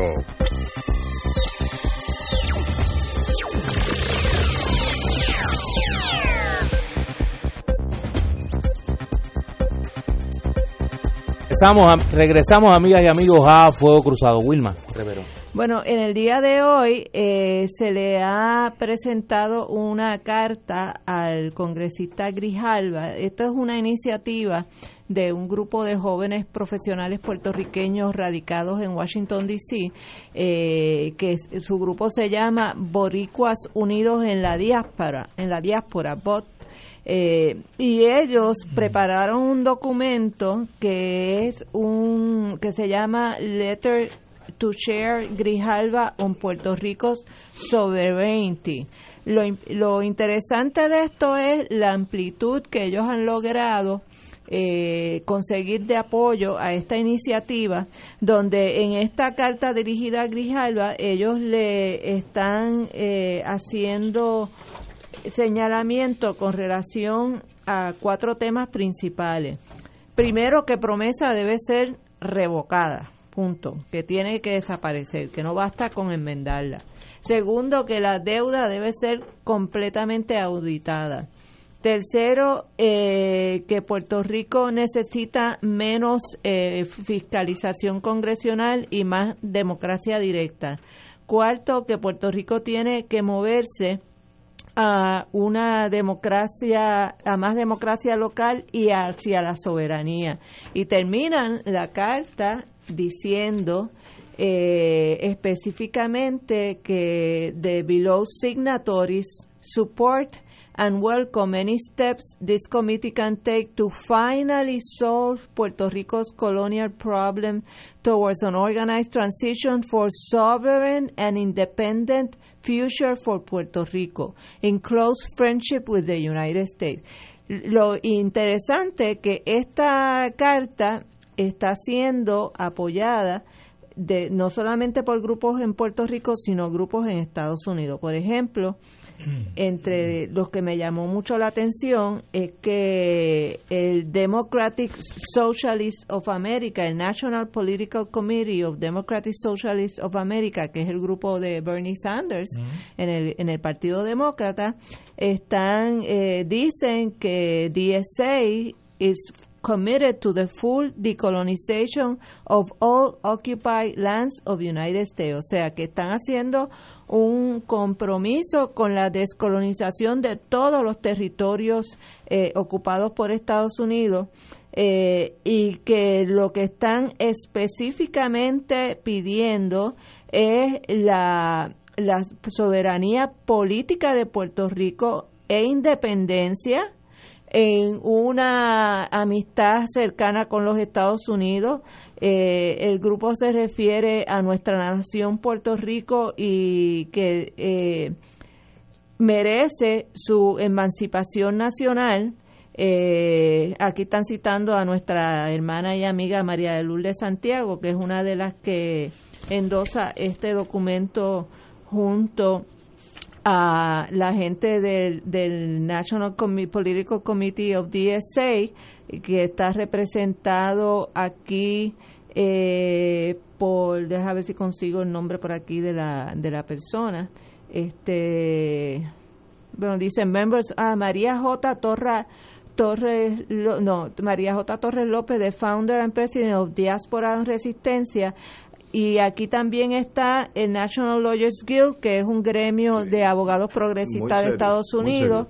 Está Vamos de Puerto Rico, Chicago Boricua Resistan, eh, y el Movimiento Unión Soberanista. Hoy yo, y, eh, en representación del MIN, pues también nos unimos a, a, la, a lo que pide esta carta en términos de la eliminación de la Junta de Control Fiscal, la auditoría de la deuda eh, y la solución final al estatus de Puerto Rico con un estatus soberano e independiente. Así que e, ese grupo DSA es al cual también pertenece Alexandria Ocasio Cortés. Este, así que llama mucho la atención porque eh, en un momento dado como que había un sector estadista en Puerto Rico que estaba haciendo incursión dentro de, de DSA y obteniendo apoyo para la estadidad para Puerto Rico. Y sin embargo eh, vemos que aquí están apoyando la soberanía e independencia de Puerto Rico. Pues esto se le presentó hoy a, a Gris Alba y está, si buscan Boricas Unidos en la diáspora eh, por las redes, los que quieran, las organizaciones y los grupos que quieran eh, adherirse al documento, es un buen documento, eh, ¿verdad? Es relativamente corto, lo que tiene son dos páginas y un poquito más, pero tiene unos resúmenes muy buenos sobre los asuntos de la auditoría de la deuda y la cuestión de la Junta de Control Fiscal, que es importantísimo para nosotros en estos momentos. Compañero. Yo creo, excelente, excelente carta. Yo creo que deberían de enviárselo o considerar enviárselo a todos los candidatos del Partido Demócrata eh, de Estados Unidos. Porque Grijalva no, creo que vaya a hacer mucho. Él lo ha dicho anteriormente, que no va a bregar con lo del estatus. Ah, eh, lo ha dicho ya. Yo creo, y entonces es curioso que en el, en el manifiesto, si puede decirle manifiesto, lo que escribió Biden anoche, ayer en el periódico El Nuevo Día, eh, no menciona promesa para nada. Tiene, un, tiene un, un, sinnúmero de compromisos que hizo con la juntilla que dice el amigo Néstor Luprey. La, este, pero no aparece una mención alguna de promesa. Eh, y yo creo que es fundamental lo que están pidiendo estos jóvenes, eh, de que promesa se tiene que ir completa. completa se debe ir. Tengo una duda en torno a promesa según yo entiendo, no, no soy financiero ni economista, así que el margen de error puede ser alto. Si tú quitas promesa, el stay de los litigios de cobro se elimina. Es que yo creo que tú tienes que hacer una transición. No puedes eliminar promesa. No puedes rescindir promesa absolutamente. Claro, título 3 yo, creo que tienes que, sustituir con algo. yo creo que tú tienes que eh, darle el beneficio a Puerto Rico de la ley de quiebra de los Estados Unidos. Porque tú sabes, Ignacio, eh, que en la ley, cuando tú entras al procedimiento de quiebra, el que sale, el mejor que sale ahí es el deudor es el deudor. Yo salí, yo estuve en un procedimiento de quiebra como, como acreedor y me, me dedujeron el 90% de mis honorarios. Cobré 10%. En el caso mío fueron mil pesos de un, 20 mil que me debían. Así que, y, y, tú ves el procedimiento de quiebra de Puerto Rico con promesa, oye, y los acreedores están saliendo de oro. De oro. ¿Ah? Los, abogados también, todos los millonarios, todos, Debe haber una eliminación, pero tiene que haber una transición hacia otro procedimiento de, quiebra que elimine la Junta de Control Fiscal, porque el procedimiento de quiebra no necesita un síndico, un síndico. Pero aquí hubo el intento de hacer un procedimiento de quiebra criollo cuando cuando Agapito. Sí, no, y, lo declararon inconstitucional. Y lo declararon inconstitucional. Eh, en este. Boston lo limpiaron a la soltada. Mira, yo yo quería sobre este tema hacer una expresión ya un poco más, más en serio, eh, y partiendo de lo que ha sido mi experiencia, yo desde mi postura como soberanista he tenido una actitud bastante pragmática, que ha sido objeto de críticas en el pasado y yo la entiendo perfectamente sobre el tema de la participación en el proceso político norteamericano. Y en el pasado he respaldado candidatos eh, en las primarias presidenciales de Puerto Rico. Eh, la última vez la candidatura del senador Bernie Sanders en, la, en el ciclo electoral pasado. Yo creo que a partir de la aprobación de promesa y la interacción que se, que se está dando entre el gobierno federal y Puerto Rico, eh, resulta comprometer de antemano los intereses del país el participar en este tipo de proceso en este momento. Eh, yo creo que en este momento eh, no se gana absolutamente nada eh, con participar en este proceso primarista norteamericano, ni en el lado republicano ni en el lado demócrata. Si bien puedo reconocer que hay unas coincidencias en una serie de planteamientos que hace, por ejemplo, el senador Bernie Sanders, la senadora Elizabeth Warren, con el tema de Puerto Rico, no es menos cierto que a pesar de que el lenguaje oficial de los Estados Unidos es cada vez más claramente colonial, la retórica de los aspirantes a la presidencia de los Estados Unidos todavía se mantiene en la ambivalencia retórica de que van a respetar el derecho a la libre determinación del pueblo de Puerto Rico y que el pueblo de Puerto Rico debe de escoger entre las opciones, incluyendo la estadidad, pero no definen el resto de las opciones que no es la estadidad, que están disponibles para el pueblo de Puerto Rico. Yo creo que ese juego retórico, en un momento donde no había una actitud y una retórica claramente colonial como la que existe hoy, pues podía justificarse.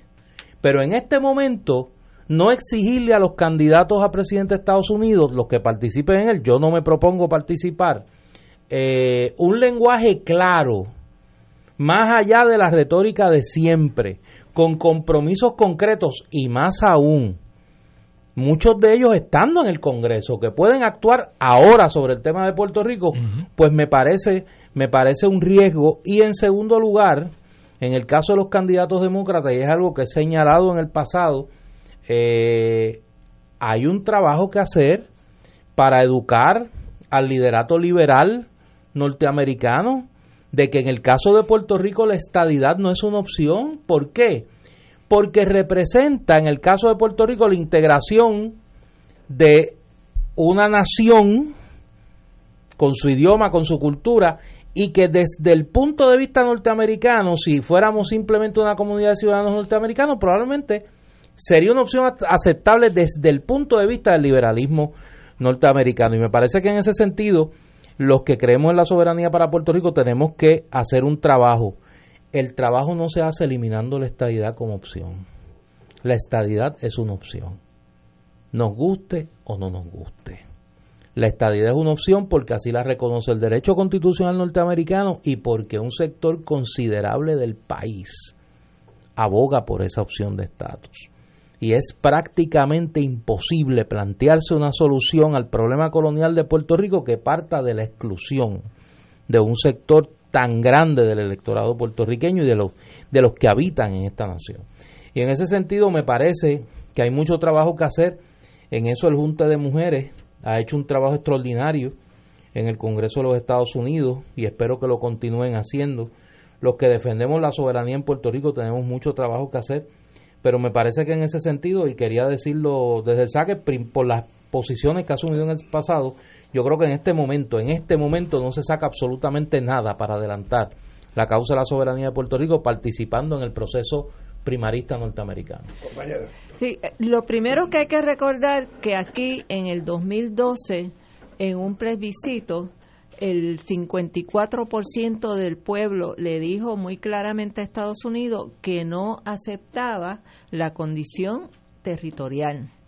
Y eso eh, que eh, debió haber sido la ficha de trabajo principal de todos los anticolonialistas, incluyendo a los estadistas, pues por alguna razón no se utilizó, no se eh, explotó como tenía que explotarse para quitarle el discurso de Estados Unidos de que el problema es que aquí los puertorriqueños no nos ponemos de acuerdo, sí nos pusimos de acuerdo. Y sí, el pueblo dijo, no queremos seguir siendo un territorio.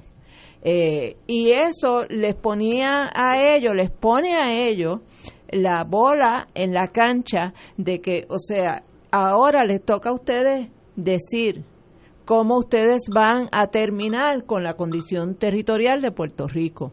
Y ese trabajo no se ha hecho, entre otras cosas, porque desafortunadamente, como dice el hermano Silverio, nos dividimos como las tres tristes eh, tribus.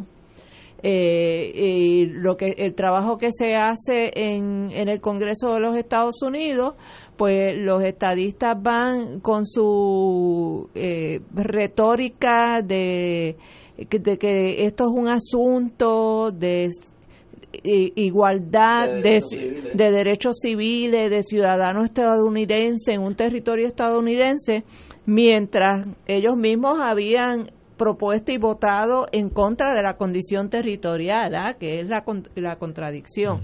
Este y nosotras en el Junta de Mujeres, pues eh, nos impusimos como meta eh, precisamente cambiar esa narrativa en el Congreso y hacerle claro a los congresistas que esto no es un asunto de derechos civiles de ciudadanos americanos en un territorio estadounidense. Esto es un asunto de autodeterminación de un pueblo, del derecho a la nacionalidad de un pueblo. Y ese debería ser eh, el pivote sobre el cual debería estar trabajando unidas todas las fuerzas independentistas y soberanistas. Pero desafortunadamente no hemos logrado eh, ese junte amplio fuera del junte de mujeres donde coincidimos independentistas y soberanistas, ¿verdad? Porque ahí estaba también Carmen Yulín eh, y Lúgaro que dice que es independentista, ¿verdad? Pero tiene otra forma de, acercarse al tema. Eh, así que pero tengo que, diferir eh, de Néstor eh, de que mientras un lado, por un lado, muy bien, eh, él mismo reconoce que la estadidad no es descolonizadora porque es la culminación de la integración del territorio que está prohibido bajo el derecho internacional que fue la decisión de la Corte Internacional de Justicia en el caso de Namibia, precisamente cuando Sudáfrica intentó anexar el territorio, eh, que ha sido siempre eh, la norma de derecho internacional.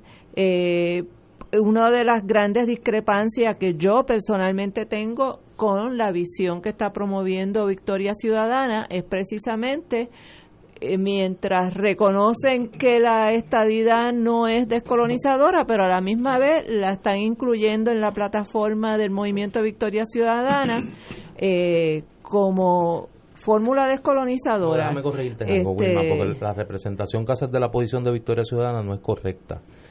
Victoria Ciudadana tiene personas en su movimiento que no creemos en la estadidad para Puerto Rico.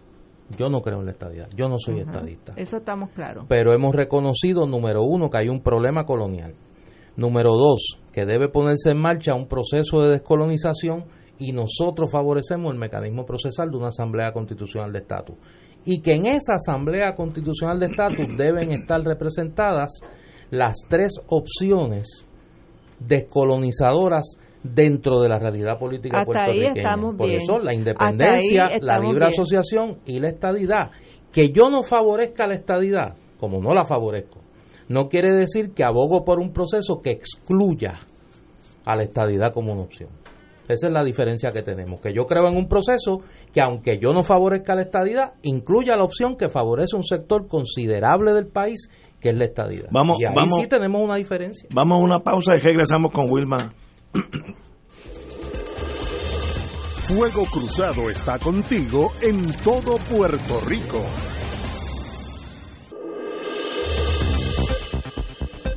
Y ahora continúa Fuego Cruzado. Regresamos, amigas, amigas, a Fuego Cruzado. Doña Wilma, en un... En un turno de réplica. Réplica. Sí.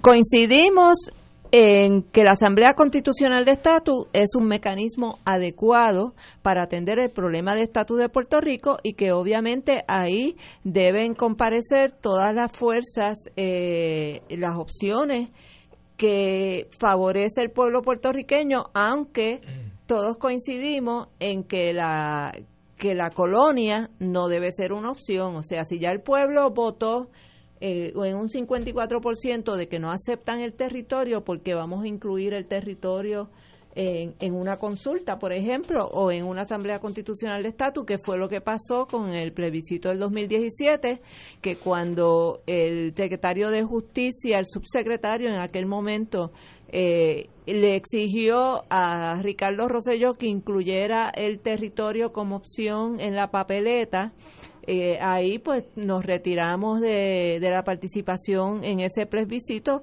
eh, porque entendimos que no hacía sentido estar hablando de un proceso de descolonización y tener la, la colonia como opción. Eh, era un contrasentido. Pero lo que pasa es que una cosa es que apoyemos la Asamblea Constitucional de Estatus como un mecanismo para dilucidar el tema del estatus que incluya a, a los que favorecen la estadidad, pero otra cosa es tú pertenecer a un movimiento o un partido que reconoce la estadidad como una opción descolonizadora, porque entonces hasta cierto punto estás abogando también por la estadidad como solución al estatus de Puerto donde, Rico. Donde está, donde estriba el error, Wilma, y yo no estoy, yo, yo no estoy planteando que que plantear que la estadidad no es una opción descolonizadora es un error, es un debate que está abierto y que hay gente que plantea que sí, hay gente que plantea que no. Lo que plantea Victoria Ciudadana, y por lo menos es lo que a mí me interesa, yo no pretendo convencer a nadie de que la estadidad es una opción descolonizadora. Ese no es mi, no es mi tarea en el mundo político. Yo creo en la libre asociación. Yo creo en la soberanía para Puerto Rico. Ahora bien, creo en una asamblea constitucional de estatus como mecanismo procesal que discuta tres opciones para solucionar el problema colonial de Puerto Rico.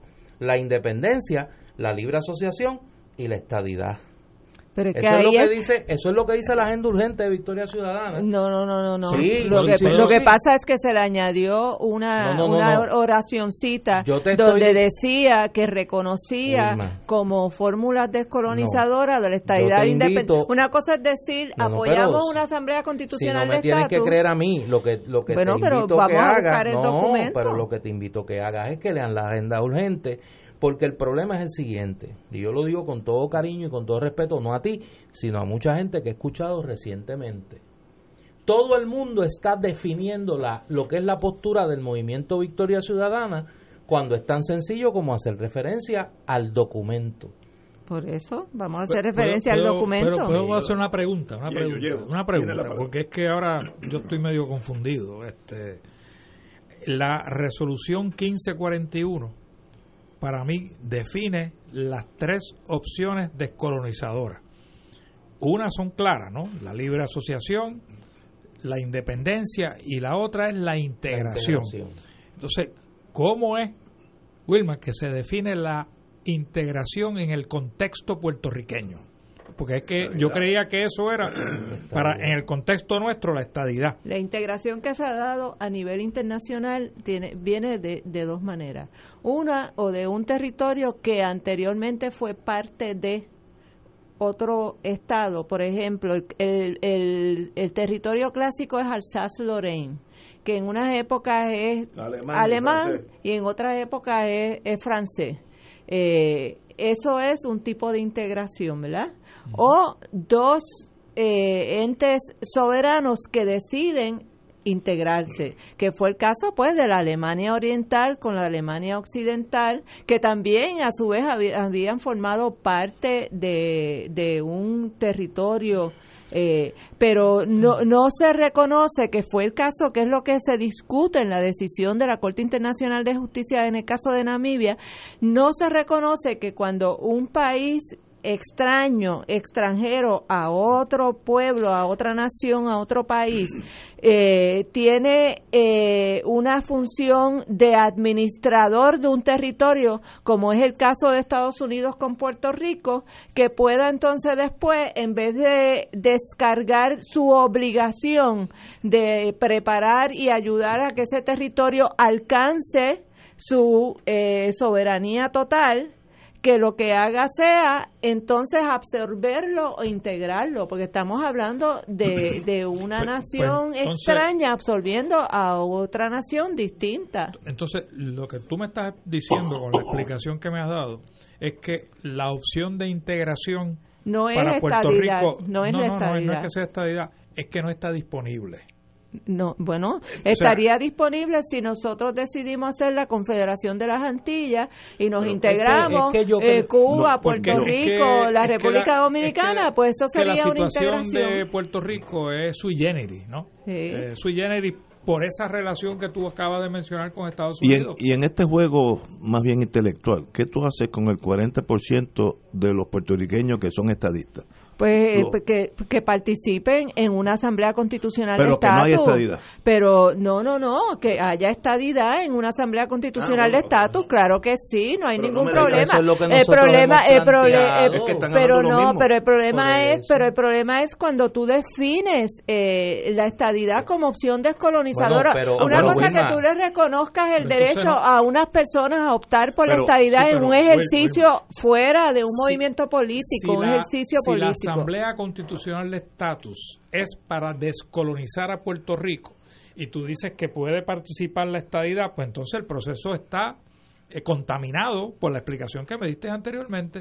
O sea, no, no conjuga una cosa con la otra. los, los No, estade- no. ba- bajo la premisa que tú planteas y es que yo creo que tenemos una diferencia fundamental y eso no es malo o sea no es malo que tengamos una manera distinta de ver el proceso hay unas personas en Puerto Rico tú te incluyes en ese grupo que quisieran un proceso de descolonización donde la estadidad no fuera una opción No, yo no estoy planteando que bueno, no pero sea- si me que dice no- vamos no a estoy- generar un proceso descolonizador donde los estadistas puedan estar, pero la estadidad no es una opción descolonizadora. Pues mira, Lo que yo pasa puedo es, entender Néstor, que una cosa es el ejercicio que vaya a hacer un pueblo, por ejemplo, en, participando en una asamblea constitucional de estatus, donde tú integras a todas las fuerzas Claro. políticas con las distintas Incluyendo la opciones, estadidad. incluyendo la estadidad, estadistas. eh, a los estadistas, incluyendo la estadidad como una opción que ellos pueden aspirar, pero que no depende de nosotros, porque en última instancia los únicos que pueden conceder la estadidad es Estados Unidos. Acuérdate que la Asamblea Constitucional Estatus, el único propósito que tiene es ir a negociar Pero es con que Estados tenemos- Unidos tenemos- la solución del estatus Ah, de ah, político ahí de Puerto tenemos- Rico. ahí Pero otra cosa es cuando tú estás en una organización que dice que quiere solucionar el problema Claro. del estatus de Puerto Rico y Claro. entonces está misleading o, No, no, o- no, no está o- misleading. o maleducando a la gente No, cuando le está maleducando, diciendo Wilma. No, no, no. cuando le Es una diciendo organización que, que, la plantea algo. es No, no, no. Es una organización que plantea algo en lo que tú no crees. Pero, Pero no digas que es misleading ni si que tú- está engañando a la gente si porque no es correcto. si tú no, pero de, a Ignacio, si tú invitas a Ignacio a la Asamblea Constitucional de Estatus, porque él, quiere, él es estadista y quiere perseguir la estadidad. Y lo que estás diciendo y la es, Asamblea Constitucional de Estatus es descolonizadora. claro, y lo que está diciendo es que Ignacio no puede perseguir su ideal dentro como resultado de lo que decida la Asamblea Constitucional de Estatus, porque si la Asamblea decide que lo que quieren es negociar la estadidad y si no es descolonizadora, pues entonces no, no, hay, no hay manera de proceder. Y eso, y eso es un Según pro- tu visión, de la y manera eso que es yo la una veo. diferencia, No, esa es, eh, un- pasa eh, es- esa es una diferencia que tenemos y es una diferencia legítima. Ahora, lo que no se puede, y yo no estoy diciendo que tú lo hagas, pero sí he escuchado gente que lo ha hecho, es partir de una diferencia para mentir.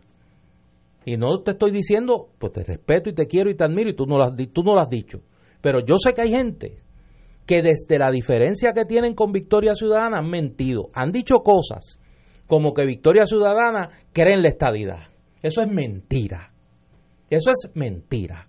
Porque en Victoria Ciudadana habemos estadistas, habemos libre asociacionistas, habemos independentistas. Que todos coincidimos en dos cosas. Que Puerto Rico es una colonia, que tiene que encaminarse un proceso de descolonización y que el mecanismo procesal que respaldamos es la Asamblea Constitucional de Estatus. Pero yo he escuchado, y lo he escuchado, de dirigentes soberanistas, de dirigentes independentistas, que en vez de decir, mire, Victoria Ciudadana y nosotros tenemos una diferencia fundamental, ellos creen que en la Asamblea Constitucional de Estatus se debe discutir la estadidad y que debe considerarse una opción descolonizadora, nosotros no. Mire, es una diferencia legítima y se respeta. Yo no tengo problema con eso. Nosotros coincidimos Pero partir de ahí para mentir, Ciudadana. no, pero no estoy hablando de ti, pero Ajá. aprovecho el micrófono para, te- para aclarar una mentira. Decir que Victoria Ciudadana es estadista y que Victoria Ciudadana defiende la estadidad, como he escuchado a gente decir, es mentir. Esa no es la postura de Victoria Ciudadana.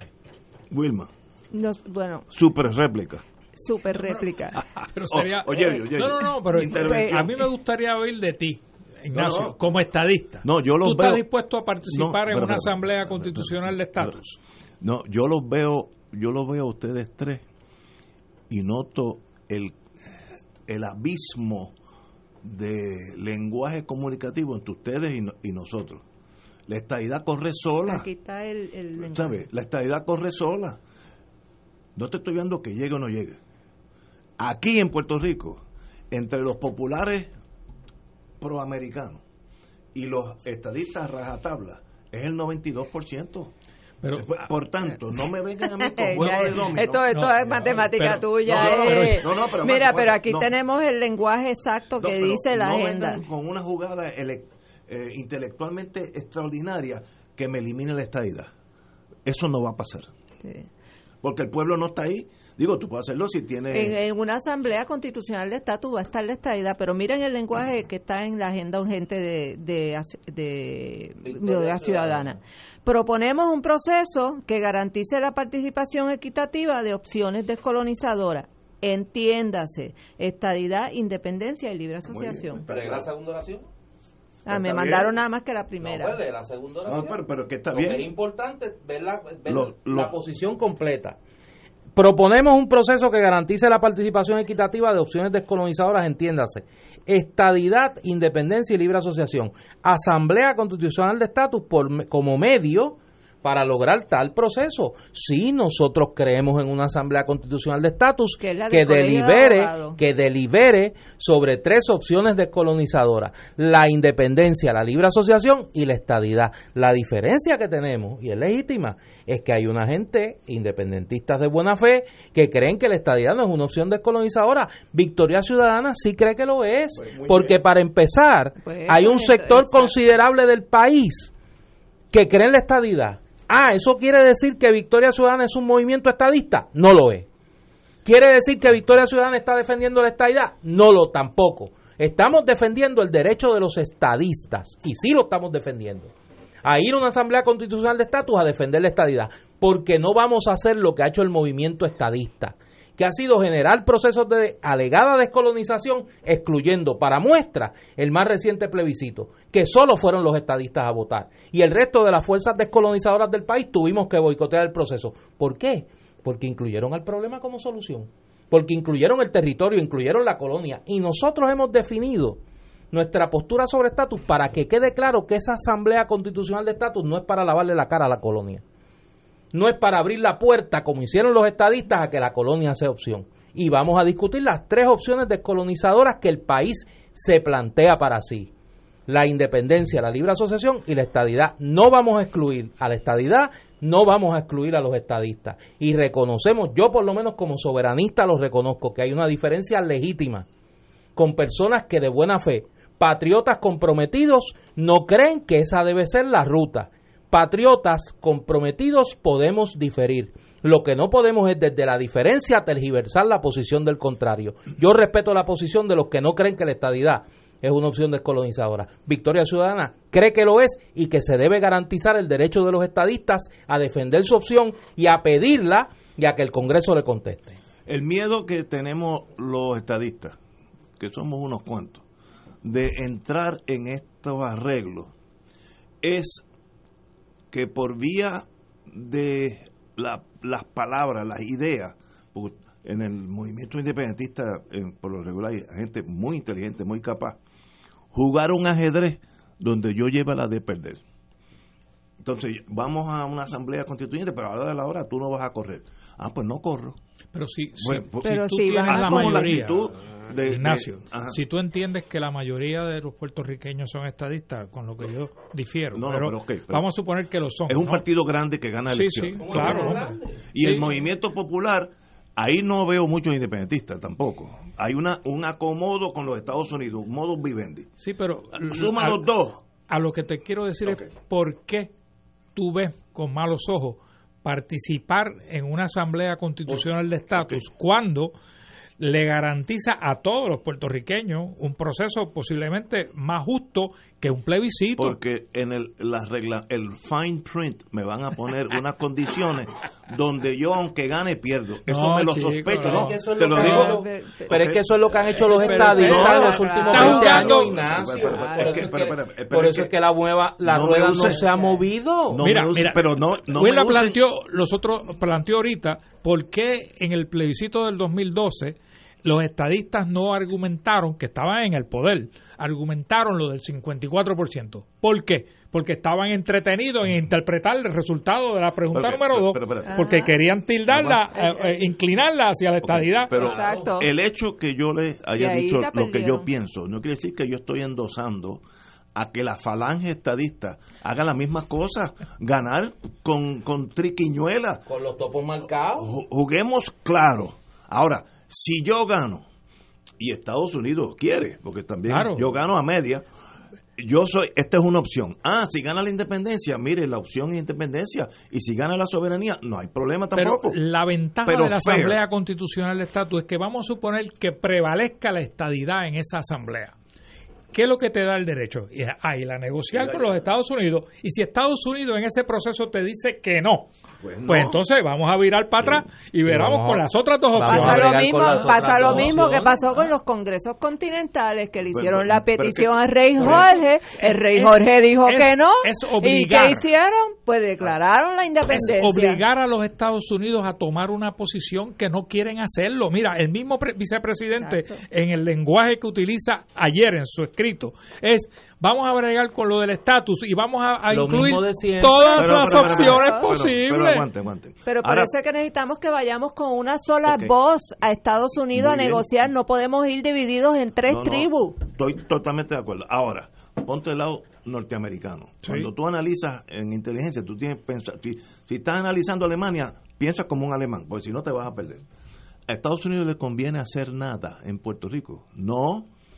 Está funcionando el sistema, no hay muertos en las calles, casi, la hambre y los, boquetes en la carretera. Está- Ok, pero yo, Biden, Trump o la que venga, ¿por qué yo tengo que molestarme sobre ustedes si ustedes están funcionando? Porque es tu responsabilidad Ah, y obligación internacional No, no, hacerlo. pero, no, Para, a lo no, cual firmaste un tratado, Sí, inclusive el Tratado de pero- Relaciones yo- yo- Humanas, ¿cómo se llama ese? El- la Declaración Universal de Es- Derechos ese Humanos. mismo. El Pacto de Derechos eso, Civiles ajá, y los Estados Políticos. Unidos es irrelevante. pero pero, pero, imperios pero no, es, es no. relevante cuando lo quieren usar. Ah, Pero bueno, pues ah, bueno, ah, ese es es el irrelevante porque nosotros le hemos permitido que sea irrelevante, porque nosotros como pueblo nos hemos ido unidos ante la comunidad Porque- internacional a denunciar a Estados Unidos y nosotros Pero, no hemos hecho el trabajo en el mismo Congreso donde se debe estar discutiendo el caso de Puerto Rico, no es en el Pero- Comité de Recursos Naturales, es en el Comité de Relaciones. Exteriores, Pero porque no están cumpliendo con el derecho internacional. Yo, imperio, yo cumplo lo que yo quiero. Yo tengo las bombas de hidrógeno. Estoy pensando en la mentalidad bueno, del, sí, sí. del americano de verdad. Por tanto, si yo si tú no me generas un problema que yo tenga que atender, tú puedes pasarte en Puerto Rico dos mil años. De acuerdo, Entonces hay de que acuerdo. volver a hacer lo De que acuerdo. hicieron los nacionalistas en el Bueno, 50 para que en el eso- 52 le Mira. dieran el Estado Libre Asociado. Suave, De- suave. de- Suave, de- suave, de- suave. Mira, después El del, hecho de que yo fusile gente en el, en el muelle Ah, uno, Usted contagie con Ignacio. de- después del 2012, donde el ELA soberano sacó una considerable participación Más de electoral. 400 mil votos. Nosotros fuimos, cuando digo nosotros, eh, Luis Delgado, que en paz descanse, y este servidor, nos reunimos con la oficina de Pelosi.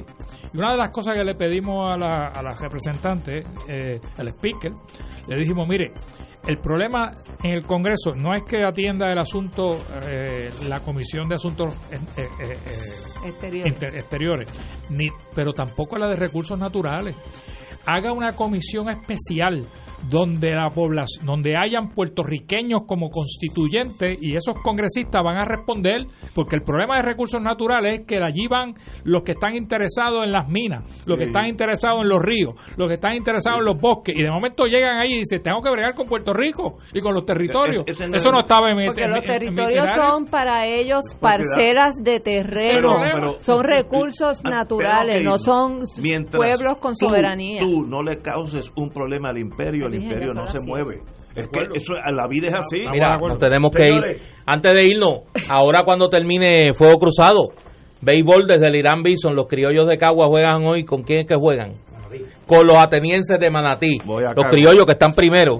Voy Hoy, hoy, hoy están primero. tienes un hermano criollo aquí. Si no, yo sé, tengo dos, tengo dos criollos. Yo soy eh, beisbolero no afiliado. Yo soy de los leones, no tengo equipo.